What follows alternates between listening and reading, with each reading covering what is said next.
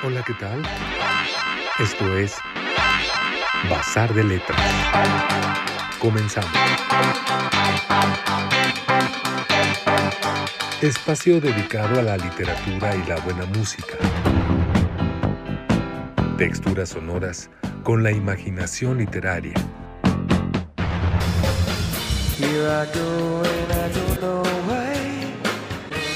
Con ustedes, Iván Ríos Gascón y Eduardo Collins.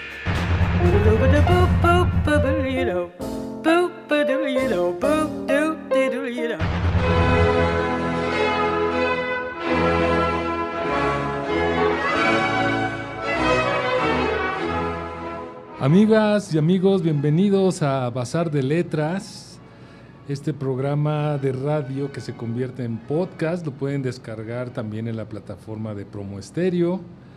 Eh, y bueno, pues ahí lo podrán oír mañana, tarde, noche, cuando les acomode mejor. Y pues vamos a comenzar el día de hoy teniendo un programa muy especial y querido por nosotros, porque se trata de una banda que nos, nos llena el ojo y nos gusta y nos mueve el piececito. Ahí les va para que lo vayan identificando.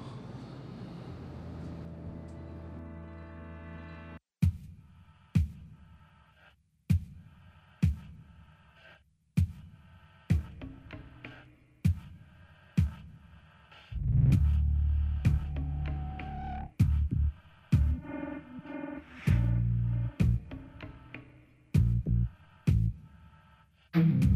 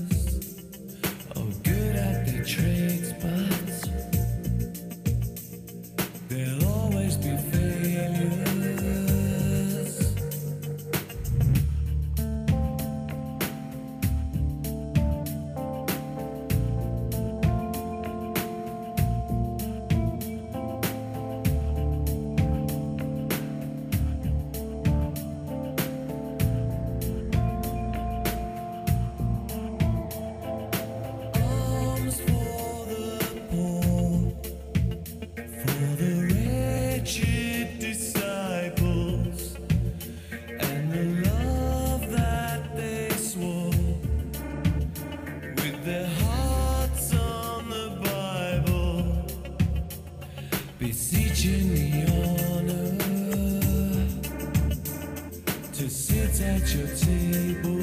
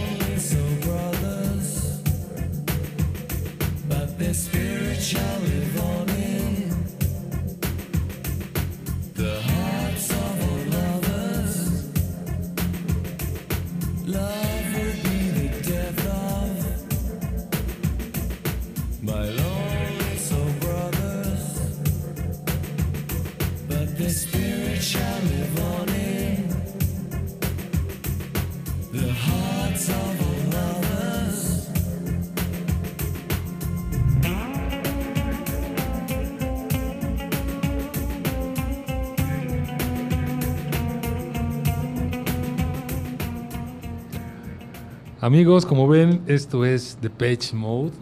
El día de hoy vamos a dedicarle, pues nuestra charla gira alrededor de este disco llamado Ultra y como pretexto para hablar de la banda de The Page Mode, ¿no? Iván, ¿cómo estás? Bien, bien, sí, por supuesto. Y además es coincidente, ¿no? El 14 de abril eh, el álbum Ultra cumple 25 eh, años. Ok. Y coincidentemente The Page Mode tiene 5 años de no hacer absolutamente nada después de su último álbum de 2017 que se llama Spirit, ¿no? Pero bueno, este, el disco Ultra es importante porque marca, eh, digamos que el principio de decisión o de ruptura de la banda interna por los problemas que ya venían acarreando y es como una reconstrucción de la banda desde los miembros hasta el sonido y pasando por son canciones de, de, pecado y de redención eh, Love Thieves, la, la, rola que acabamos de escuchar, pues es una, es una, es una, una, canción algo compleja, eh, tiene múltiples metáforas, eh, habla de, que pues, en el amor siempre hay quienes pierden y esos, y esos grandes perdedores, esos seres solitarios que se quedan sin pareja y que tienen que pasar de una tras otra de de las desgracias, tragedias eh, eh, románticas, son estos, eh, estas presencias o sujetos que tienen que ir al sacrificio para que otros tengan el amor completo. Es una, es una letra compleja, con, varias metáforas. Hay críticos que han dicho que esta canción pues también tiene ciertos guiños a, cuestiones religiosas, ¿no? Cuestiones de, este, de, fe. Claro, el, disco anterior no, sería tan descabellado. El disco anterior al Ultra es Songs of Faith and Devotion, cantos de, fe y devoción, cantos de fe devota, que marcaba eh, el fin de una época de Depeche Mode desde sus orígenes en 1980. formalmente en el 81, cuando, cuando publican su primer álbum Speak and a Spell, en el, en el 81, ya había pasado por varias rupturas, ¿no? Este, la primera que fue eh, Vince, Clark, la salida del, del, grupo original. Después de Speak and Spell, eh, Vince Clark abandona el, el, grupo. Y, este, y poco después, en el 95, tengo entendido, Alan Wilder también abandona la agrupación después de haber trabajado durísimo. Muchos dicen que fue es importante como sustituto de Clark, ¿no? Sí, y además eh, algunos opinan que fue una que fue una injusticia, ¿no? Porque bueno, este Alan Wilder no se lleva bien con Andrew Fletcher. De hecho, el, grupo original de The Patch Mode es el trío Andrew Fletcher, eh, David Gahan, y Martin, Gore, y obviamente Vince Clark, pero como decíamos hace un rato, Clark ya se había ido de la banda, ¿no? Sí, y, es importante tener como estas referencias porque pues The Mode viene de, un crecimiento espectacular, ¿no? o sea, de, discos que fueron muy importantes y que generó mucha fama, el éxito total. Desde Music and the Masses es, como que el punto de partida y te acordarás también de, ese concierto de, del 101, ¿no? Que es en, eh, Pasadena. En, el Orange Bowl. Que, de veras es, espectacular ese concierto. De ahí salieron muchos, ahora sí que sencillos en video. Te acordarás que se promovía también mucho en, MTV, cuando MTV era MTV, ¿no? No esta cosa que, que ahora dice que se llama igual. Pero todo esto fue eh, gestando pues para que llegara a un éxito abrumador, ¿no? O sea, realmente eh, la, la, carrera de Depeche Mode sí es como muy ascendente en esos años desde mediados de los 80s y para el Real, ¿no? Va para arriba. Cuando platicamos de The Cure te comentaba que, que el Old Horst eh, reconoce a Depeche Mode bueno, entre The Cure, Robert Smith, Low Torhurst, toda la, entre las bandas, se, se, reconocían a sí mismos como estos, estos, estos grupos este, emergentes de la escena eh, inglesa que empiezan a renovarse, a renovar sonidos y, a, renovar sonidos a través de, nutrirse de los de los de los de los eh, de las creaciones lejanas, ¿no? En el caso de The Page Mode, que viene de un tecno, de una música electrónica, yo diría que más que de Maces, el, disco que marca ya la verdadera tendencia de The Page Mode es este Construction Time Again, mm, que ya incorpora sonidos industriales, no muy al estilo Kraftwerk, con muchas este, también e, e, ecos de lo que de lo que hizo y lo que iba a seguir haciendo Divo, por ejemplo, ¿no? Pero sin, sin renegar tampoco todas las herencias de, grupos anteriores a ellos, poco, o sea, pocos años antes, que, surgieron pocos años antes que Depeche Mode, como por ejemplo eh, The Clash, ese sonido reguero, eh, muy reguecero de, de, The Clash, también lo puedes escuchar así si le pones atención a las, las texturas de las creaciones de, la banda de Page Mode. Entonces, curiosamente es una banda que se forma por dos grupos completamente diferentes. Uno era French Look, en donde estaba Martin Gore, y el otro no recuerdo ahorita exactamente cómo se llama, échame la mano, cómo se llamaba la otra banda, en, la que, en la que militaba Andrew Fletcher. Sí, recuerdo, no, no tengo tampoco el, el, dato, pero sí, a fin de cuentas se se conocen para formar Depeche Mode, viniendo de otras bandas. Y Dave Gahan, que es el, es el último recluta y el vocalista el más importante, del que ya platicaremos más adelante, es el que, el que acuña el nombre de Page Mode, que saca de una revista literalmente, es una revista de modas francesa, y que curiosamente, pues la revista nunca los demandó, ¿no? Por haberles robado el nombre.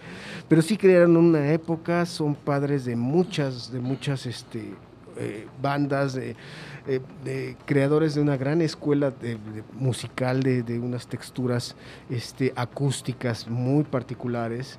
Y se encuentra su impronta en muchísimas bandas, hasta en las bandas latinoamericanas, ¿no? Sí, sí, seguro que sí es así, porque esta propuesta de música electrónica mm, bailable, eh, con toques pop, con un estilo que también le da un sonido muy original y como vemos también las letras que juegan pues un papel muy importante en la, en la propuesta musical. ¿no? Eh, y Ultra, que es el brinco que estamos dando para ubicarnos en este contexto de la banda, pues llega también a ser un álbum muy significativo por las situaciones y circunstancias por las que vienen pasando eh, ellos como integrantes, los que quedan a fin de cuentas como trío otra vez, pero que pues ya hablaremos más, escuchemos otro tema de este álbum que también eh, pues da para mucho hablar incluso de sus letras.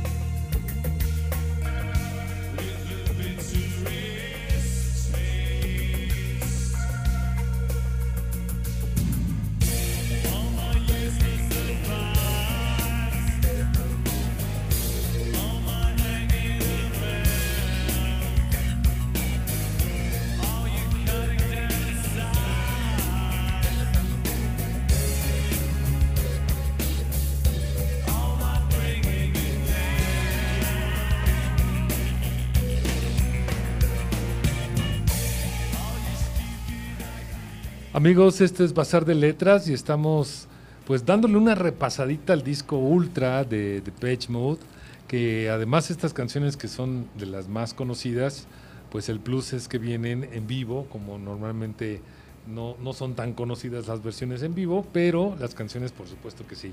Son temas que fueron pues muy radiados, ¿no? Muy sonados y este y marcaron toda una época también, ¿no, Iván? ¿Te acuerdas cómo era así como como la hora de Depeche Mode casi casi. No, no, de hecho sí, eh, bueno, Depeche tenía el mismo estatus para, para los melómanos mexicanos.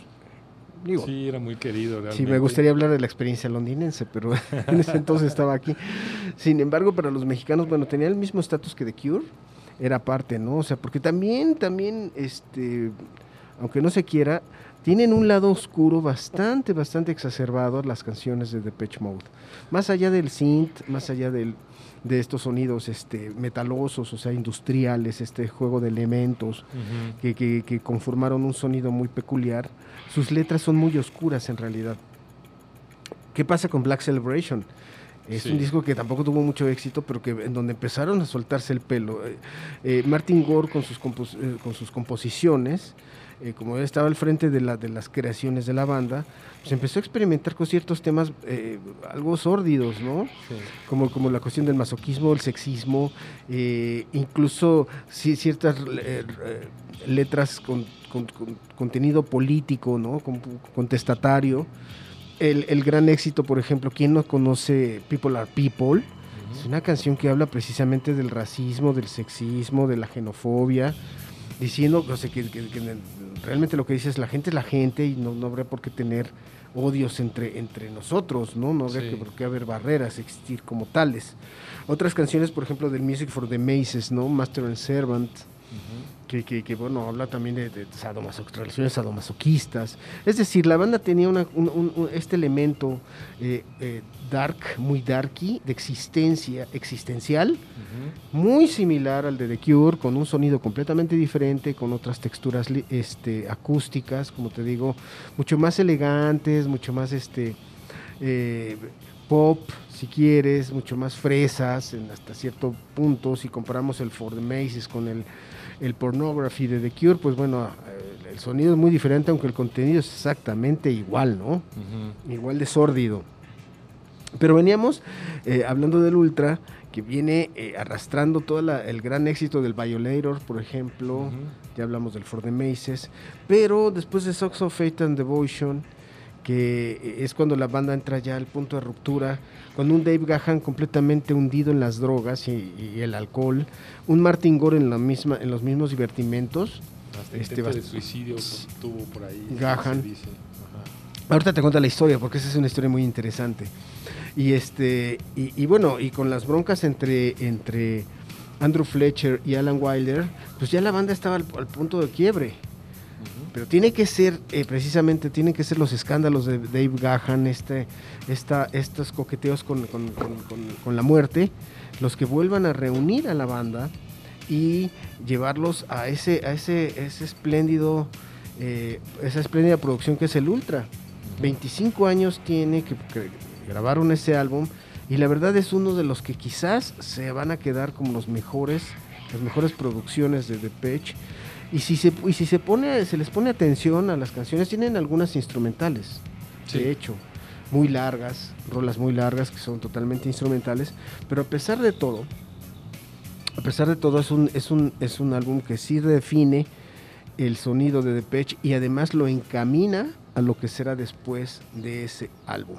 Sí, y algo importante que también valdría la pena mencionar es que este sonido que tiene un giro, un cambio, se debe también un poco al productor Tim Simenon. Un tipo que andaba en el hip hop, que andaba en la electrónica, que anduvo haciendo cosillas por ahí con otros artistas, entre ellos a Sainido Connor y demás, pero que le pone una principal atención a la hora de producir este disco a las percusiones y a la batería. Y si te das cuenta que, que realmente el sonido de las canciones más poderosas que tiene el álbum Ultra, pues destaca precisamente, ahora sí que la bataca. Ese es, ese es un punto a considerar porque es lo que va construyendo también este sonido que lo vuelve muy importante como como renovación en lo que venía generando eh, Depeche Mode en, discos anteriores. Pero el acierto de Simenon a mí me parece que es haber recurrido a, los, a las percusiones para suplir el vacío que dejaban Alan Wilder en los teclados. De alguna forma, sí. Eso era, esa fue la, la, razón por la que él, al darse cuenta que la ausencia de los del sintetizador iba a ser, pues podía haber sido el gran fracaso de Depeche Mode, entonces elige, elige sustituir esa, esa, marca poco eh, acústica de los sintetizadores, sustituirla por los por la gravedad de las percusiones que terminan siendo también igual de poderosas o más que los teclados. Y le da un giro muy fuerte y muy interesante también a este disco, por lo que venía generándose como, como banda en discos anteriores. De hecho, vamos a escuchar este tema que seguramente lo han de conocer, lo han de ubicar y precisamente destaca estas características en la producción del disco Ultra.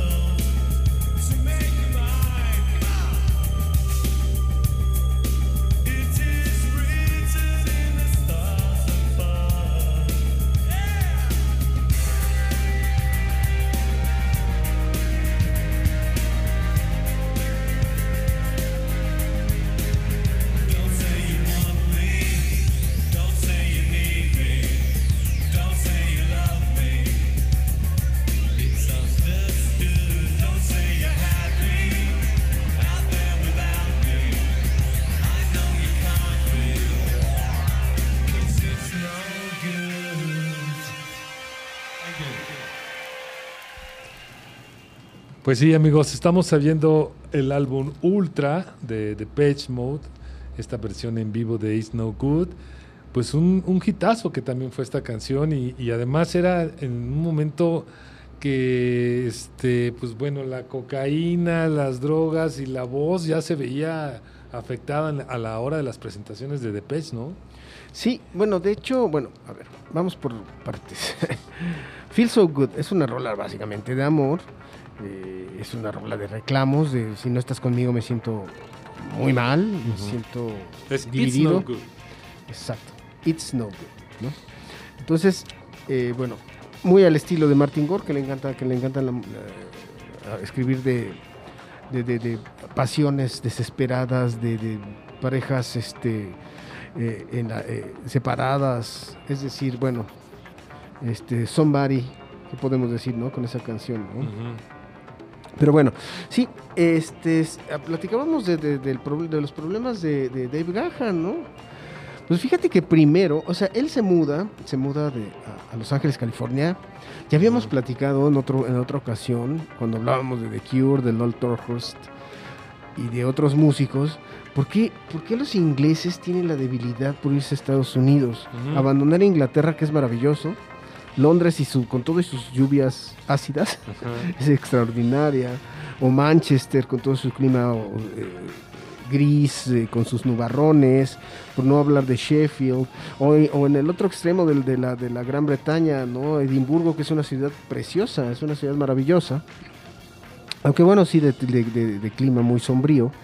No sé por qué los ingleses siempre prefieren mudarse a Estados Unidos y además no solo irse a, a Nueva York, sino que es la capital.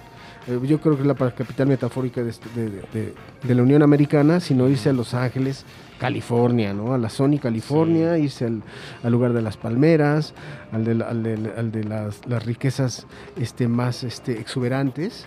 Ajá. Y bueno, Gahan se muda a Los Ángeles, pero empieza en un periodo depresivo después de su divorcio, el divorcio de su primer matrimonio, y comienza a consumir drogas, y entonces empieza a meter de todo, y se aficiona a este, a este combinado que es verdaderamente diabólico, que le llaman speedball.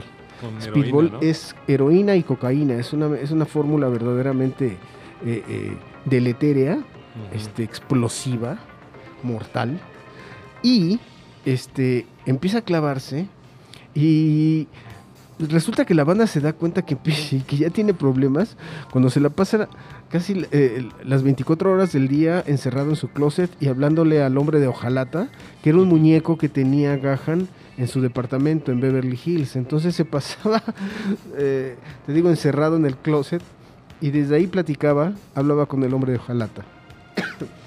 Después de eso, pues bueno, es cuando, cuando con esas crisis desde su, de su pequeño monstruo de, de- de latón, es cuando decide suicidarse, se da cuenta que le va muy mal. Entonces intenta cortar, se corta las venas, pero pues bueno, por fortuna le falla y se lo llevan al, al, al Cedar Sinaí, ¿no? Y de ahí sale, se la pasa un tiempo limpio. En la y- rehabilitación. Exacto, y un año después, pues bueno. Pero me- amenazado por, por un juez, ¿no? De que le dijo... No, no, no, eso fue después. Ajá, bueno, hacia allá vas entonces. Exacto. No, no, no, esta vez lo, lo tomaron como intento de suicidio y sí, intoxicado, Ujú. este, bastante, bastante high, perdón, pero no le, no le dicen, o sea, no le ponen ninguna advertencia. Al año, pues bueno, se mete una sobredosis de speedball y es cuando ya le, le advierten los tribunales, o usted señor deja de consumir o le revocamos el permiso O de entrada a Sí. Estados Unidos. Y curiosamente esa amenaza es la que le ayudó a dejar a dejar a un Sí. lado sus, sus, Sí. sus juguetes, ¿no? Decir, eh, bueno, si ya no puedo entrar a Estados Unidos, pues entonces me mantengo limpio. Y es entonces cuando se vuelven a reunir, des- después de esa, de esa ruptura momentánea, se, vuelven a reunir, se vuelve a reunir la banda. Martin Gunn también decide dejar de beber, dejar de, deja- dejar de consumir, aunque en menor cantidad, en menores cantidades, aunque de una manera muy tranquila, dejó de consumir ciertas drogas. Y Alan Waller se va de la banda y ya los, el único trío, el trío Fletcher, Gahan, Gore, Se ponen a se ponen a trabajar. Martin Gore escribe todas las canciones, casi No, no, no, sí, todas las Sí, canciones del Ultra. sí, de hecho, no hay ninguna de David Gahan, sino será después. Y bueno, precisamente le dedica a, Mar- a Dave Gahan, Martin Gore le dedica el primer track del Ultra que es Barrel of Agon, que es una letra en donde habla que, que su cabeza y sus demonios son como el, el- el cilindro de un revólver que en cualquier momento se puede disparar y llevárselo al otro mundo, ¿no? Eh, no solo le vuela los sesos, le, le- eh, extingue la, la lucidez, sino que se lo puede llevar a otro planeta o a otra dimensión totalmente lejana de la que puede imaginarse. Y no se trata solo de la muerte, porque hay una metáfora de un limbo muy curioso en la letra de la rola. Dice, este desorden retorcido y torturado, este lecho de pecaminosidad, ¿quién anhela un poco de descanso y sintiéndome entumecido? ¿Qué esperas de mí? ¿Qué es lo que quieres? Lo que sea que hayas planeado para mí, no soy el único. Un apetito vicioso, mi visita cada noche y no estará satisfecho, no será negado. Un dolor insoportable, un latido en mi cerebro, eso deja la marca de Caín justo aquí dentro, que se supone que haga cuando todo lo que he hecho me está llevando a concluir, no soy el único. Lo que sea que haya hecho ha estado mirando por el cañón de un arma. Lo que sea que haya hecho ha estado mirando por el cañón de un arma. Lo que sea que haya hecho, lo que sea. Qué bueno, que, lo, qué bueno que la citas, eh, eh, Eduardo, porque, bueno, otra vez podemos advertir el, ese, ese temperamento religioso muy propio del espíritu inglés de Martin Gore, ¿no? Hablando de Caín, citando a Caín, la- eh, esta huella, ¿no? Que dice Sí. esta marca. Entonces que finalmente tienes, es el, lado malévolo Sí. que nos llevamos dentro, ¿no? Sí.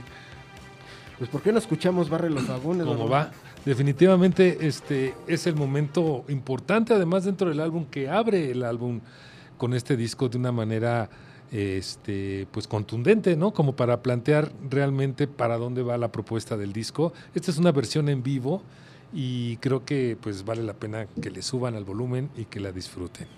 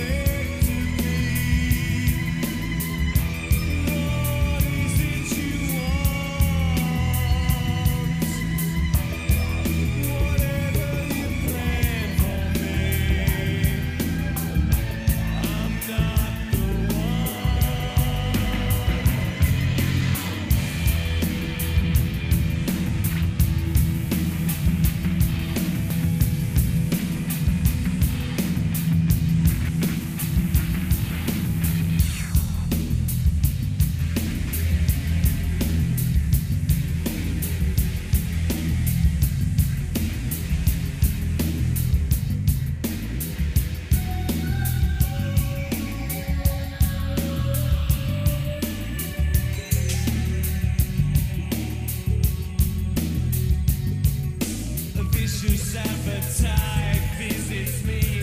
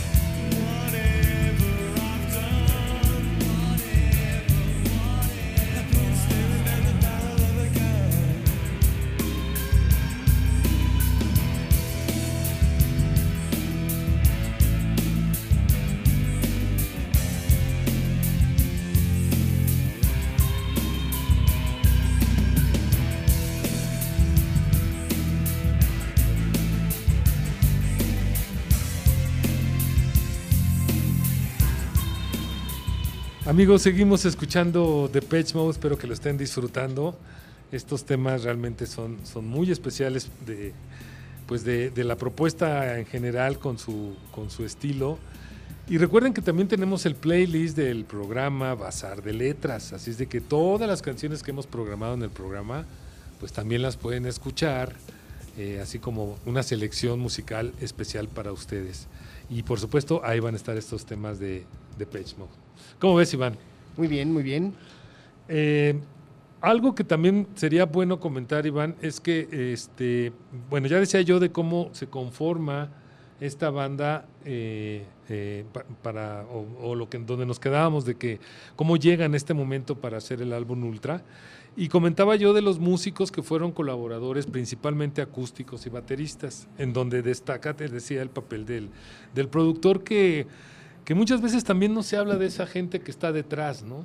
Y creo que en el caso del álbum Ultra vale la pena mencionar en cómo logra combinar y darle voz a no solamente como, como el, vocalista eh, principal, sino las letras que también estaban componiendo y hasta Martin Ligor canta en este álbum, ¿no? Y una super canción además. Entonces creo que ya venía como detectando esas, eh, esas cualidades que tenían ellos como músicos, como compositores, y que brincan de las guitarras acústicas, la, guitarra eléctrica, la distorsión misma, los samplers, los juegos que hay en los teclados y la incorporación de estos bateristas que son como tres o cuatro los que son invitados como músicos de sesión para armar este disco y luego ya se quedan con uno para, para los shows, ¿no? Pero a fin de cuentas todo esto conforma el sonido que eh, pues le da mayor fuerza también a esas letras y a esa propuesta que traían en su cabecita, pues saliendo de todas estas problemáticas que, que planteabas, ¿no, Iván? De- bueno, sí, y, y- y bueno, es, es notorio que sí necesitaban esa renovación. Yo insisto, la salida de, de- de Alan Wilder es determinante y tienen que enriquecer ese sonido, replan- reformularlo, reinventarlo para Sí. Crear una nueva época. Y es, es, yo creo que fue totalmente afortunada. Afortunada porque, bueno, eh, el- ya el, eh, Martin Gore como creador de la, de, la, de la totalidad de las canciones de la Sí. banda, ya, ya, había ten- ya, ya tenía un, un estilo propio, había Sí. creado un universo lírico. De hecho tenía ya eh, a esas alturas dos o tres discos solistas también ya él, ¿eh? Tenía ya, la- eh, bueno, ya yo llevaba creo que un par de discos tengo, solistas. tengo el dato de Control Fight, que, es, que es un disco de covers y además muy bueno, muy, muy bueno. Y no, no, no, no sé si, con- creo que Control Fight, Control Fight 2 es este posterior, ¿no? Pero bueno, eh, eh, eh, faltaría mucho para que Dave Gahan, que también tiene sus discos de solistas, tiene. Paper Monsters y Hourglass, Sí. faltaría mucho para que él empezara a, a- a- a- a incursionar por sí solo, ¿no? Hasta los años 2000, Sí. que es cuando Dave Gahan lanza su primer disco, que es además muy bueno, Paper Monsters. Y hay una anécdota curiosa, cuando, cuando Gahan este, lanza Paper Monsters, este, en las entrevistas, él habló pestes de, de Pitch Mode, habló pestes de, de Andrew eh, Fletcher y de Martin Gore. O sea, es el, el típico este, resentido, Resentido. el típico egoísta, el típico olvidadizo, que no, que, que, que no, les, no les perdonaba. Al fin, a final de cuentas, las diferencias de años, de décadas anteriores, y se centraba solamente en su éxito del, del álbum que estaba presentando, y, a- y- y dijo que eran una bola de miserables, Sí. de, de canallas. Es que mira, Iván, la verdad es que empezaron bien chavitos también. O sea, se conocen casi adolescentes, son chavos, entran en una etapa en la vida donde pues el éxito y la fama los lleva a niveles donde se crean también sus propios monstruos, ¿no? Entonces vemos cómo ya en ese punto alto en el que han alcanzado, donde pues ya ven las cosas de otra- ahora sí que desde arriba de otra forma, pues las relaciones interpersonales entre ellos también se modifican, ¿no? Son humanos, pues. Y les Eh, bueno, ya, ya, te pareces a quien dice que lo que son errores humanos en las cuestiones No, pero, políticas. pero, pero quiero, ent- pero quiero entender que esa, esa problemática que también se van construyendo sus demonios ellos mismos, pues además ya de cuántas cosas no habían pasado personales también, ¿no? Sí, mira, no eran tan chavitos. A ver, Cuando se conocieron, cuando se conocen, se conocen a los 23. 17, dieci- no, 17 años se conocen, bueno, ¿no? pero... En sus pero- respectivas bandas. Ah, ok, pero ya formando de Mode. son veinteañeros. 20 años, exactamente, porque forman la banda en el 80. Si estamos hablando que, que nacieron en el 61, 62, pues tenían 19, 20 años, ¿no? Ajá. Entonces, este, eh, en el, para cuando graban el primer disco, pues ya tienen los 20 años formalmente Martin Gore y Andrew Fletcher. Y porque son, ellos son los que se llevan desde hace más tiempo, ¿no? Ajá. Vince Clark también, que era más grande. De hecho, hay una anécdota que ahorita que hablas de los chavitos. Cuando se dan cuenta que quieren incorporar un tecladista, este, ah, publican una convocatoria en el Melody Maker, una de estas revistas, una convocatoria para, para un tecladista, ¿no?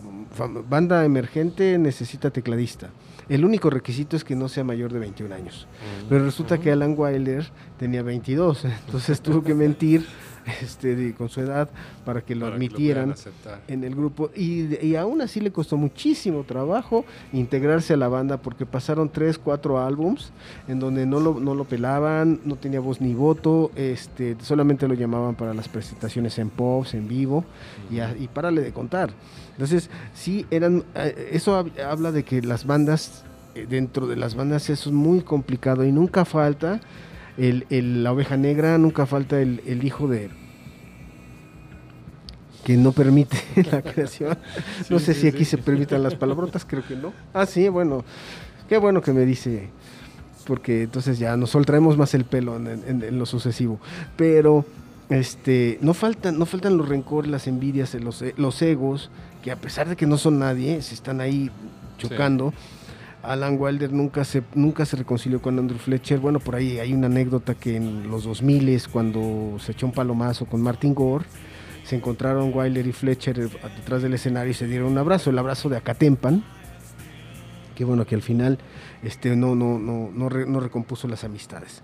Pero de cualquier modo sí eran egos muy difíciles y lo que pasó con Gahan fue algo insólito porque ellos rescataron, lo rescataron prácticamente del naufragio, eh, de, de la sobredosis, este, lo, lo rehabilitaron, eh, de hecho se fue al mismo centro de re- de rehab, no, rehabilitación, que Kurt Cobain, Dave Gahan. Y sí, entonces se ve que ese centro de rehabilitación sí funciona, ¿no? Porque pues, se rehabilitó a Kurt Cobain y rehabilitó a David Gahan. Ahí te voy a dar la dirección, Eduardo, por si, sí, sí, por si trabajan esos pesados es garantía. Exacto, entonces, por si necesitan sus servicios. Pero, este, como te digo, eh, este fue el álbum de reunión que los reunió y después se irían, se, se irían separando poco a poco por sí mismos. Hicieron Exciter, hicieron Playing the Angel, hicieron el álbum Sounds of Universe, este, Delta Machine y Spirit. Y ninguno de todos esos discos, tienen por ahí unos éxitos aislados, pero ninguno de esos discos realmente hizo lo que el For the Maces, lo que el The, Construction Time Again, lo que el Violator, eh, ninguno de esos álbums llegó al, al nivel de aquellos de aquellas producciones y mucho menos del Ultra. Sí, sí, definitivamente ya, ya entran en otra etapa quizás más, más decadente, que también tiene que ver con los tiempos, eh, hablando un poco del contexto de cómo van dándose eh, pues diferentes propuestas ya en los años 2000, pese a que ellos tienen cierta vigencia, muchos de sus temas son remix para muchos antros que se siguen oyendo en Europa sobre todo y en Estados Unidos, que su música sigue viva, ¿no? Incluso creo yo que nuevas generaciones sí aceptan a Depeche Mode como una buena banda y les gusta mucho a nuevas generaciones, aunque no sean tan ochenteros, pero porque tiene esa fuerza, o sea, realmente creo que esta banda no, no ha pedido, no ha perdido pues esa vigencia, ¿no? Por su sonido tan, tan especial y, y- y con alta calidad, también hay que decirlo. La verdad es que sí tienen muy buena calidad en sus sonidos que generan como ejecución en los, en los, en los teclados, en los samplers y en todas estas cosas que mueven botoncitos y, y demás. Es maravilloso el sonido que, que logra Depeche Mode. No, y de hecho ellos también tienen la vena DJ.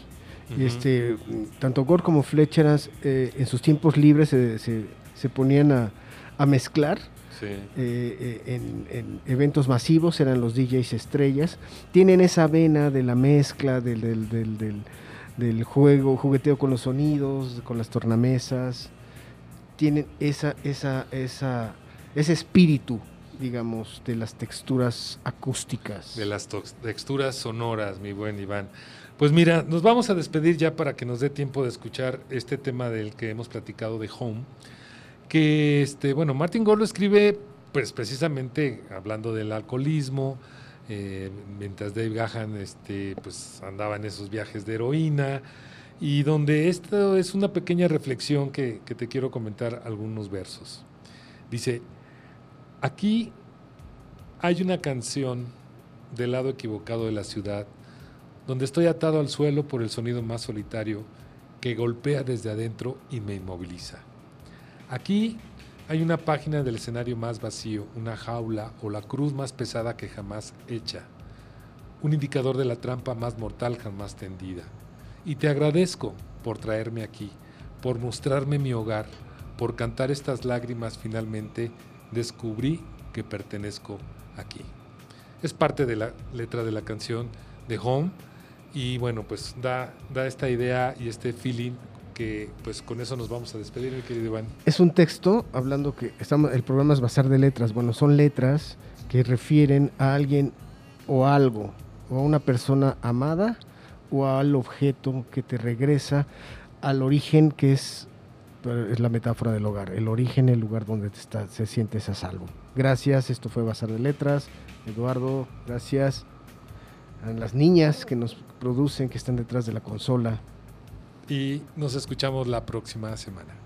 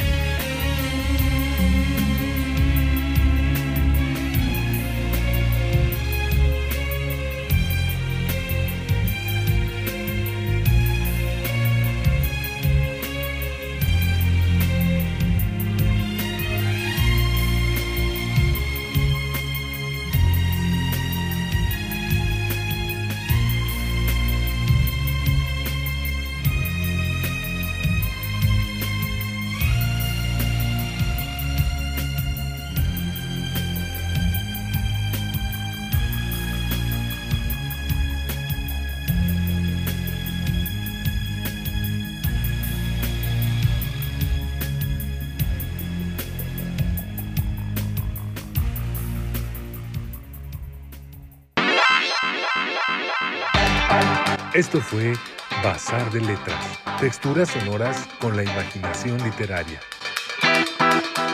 Les recordamos que pueden descargar nuestro podcast y escucharnos la próxima semana. Hasta entonces.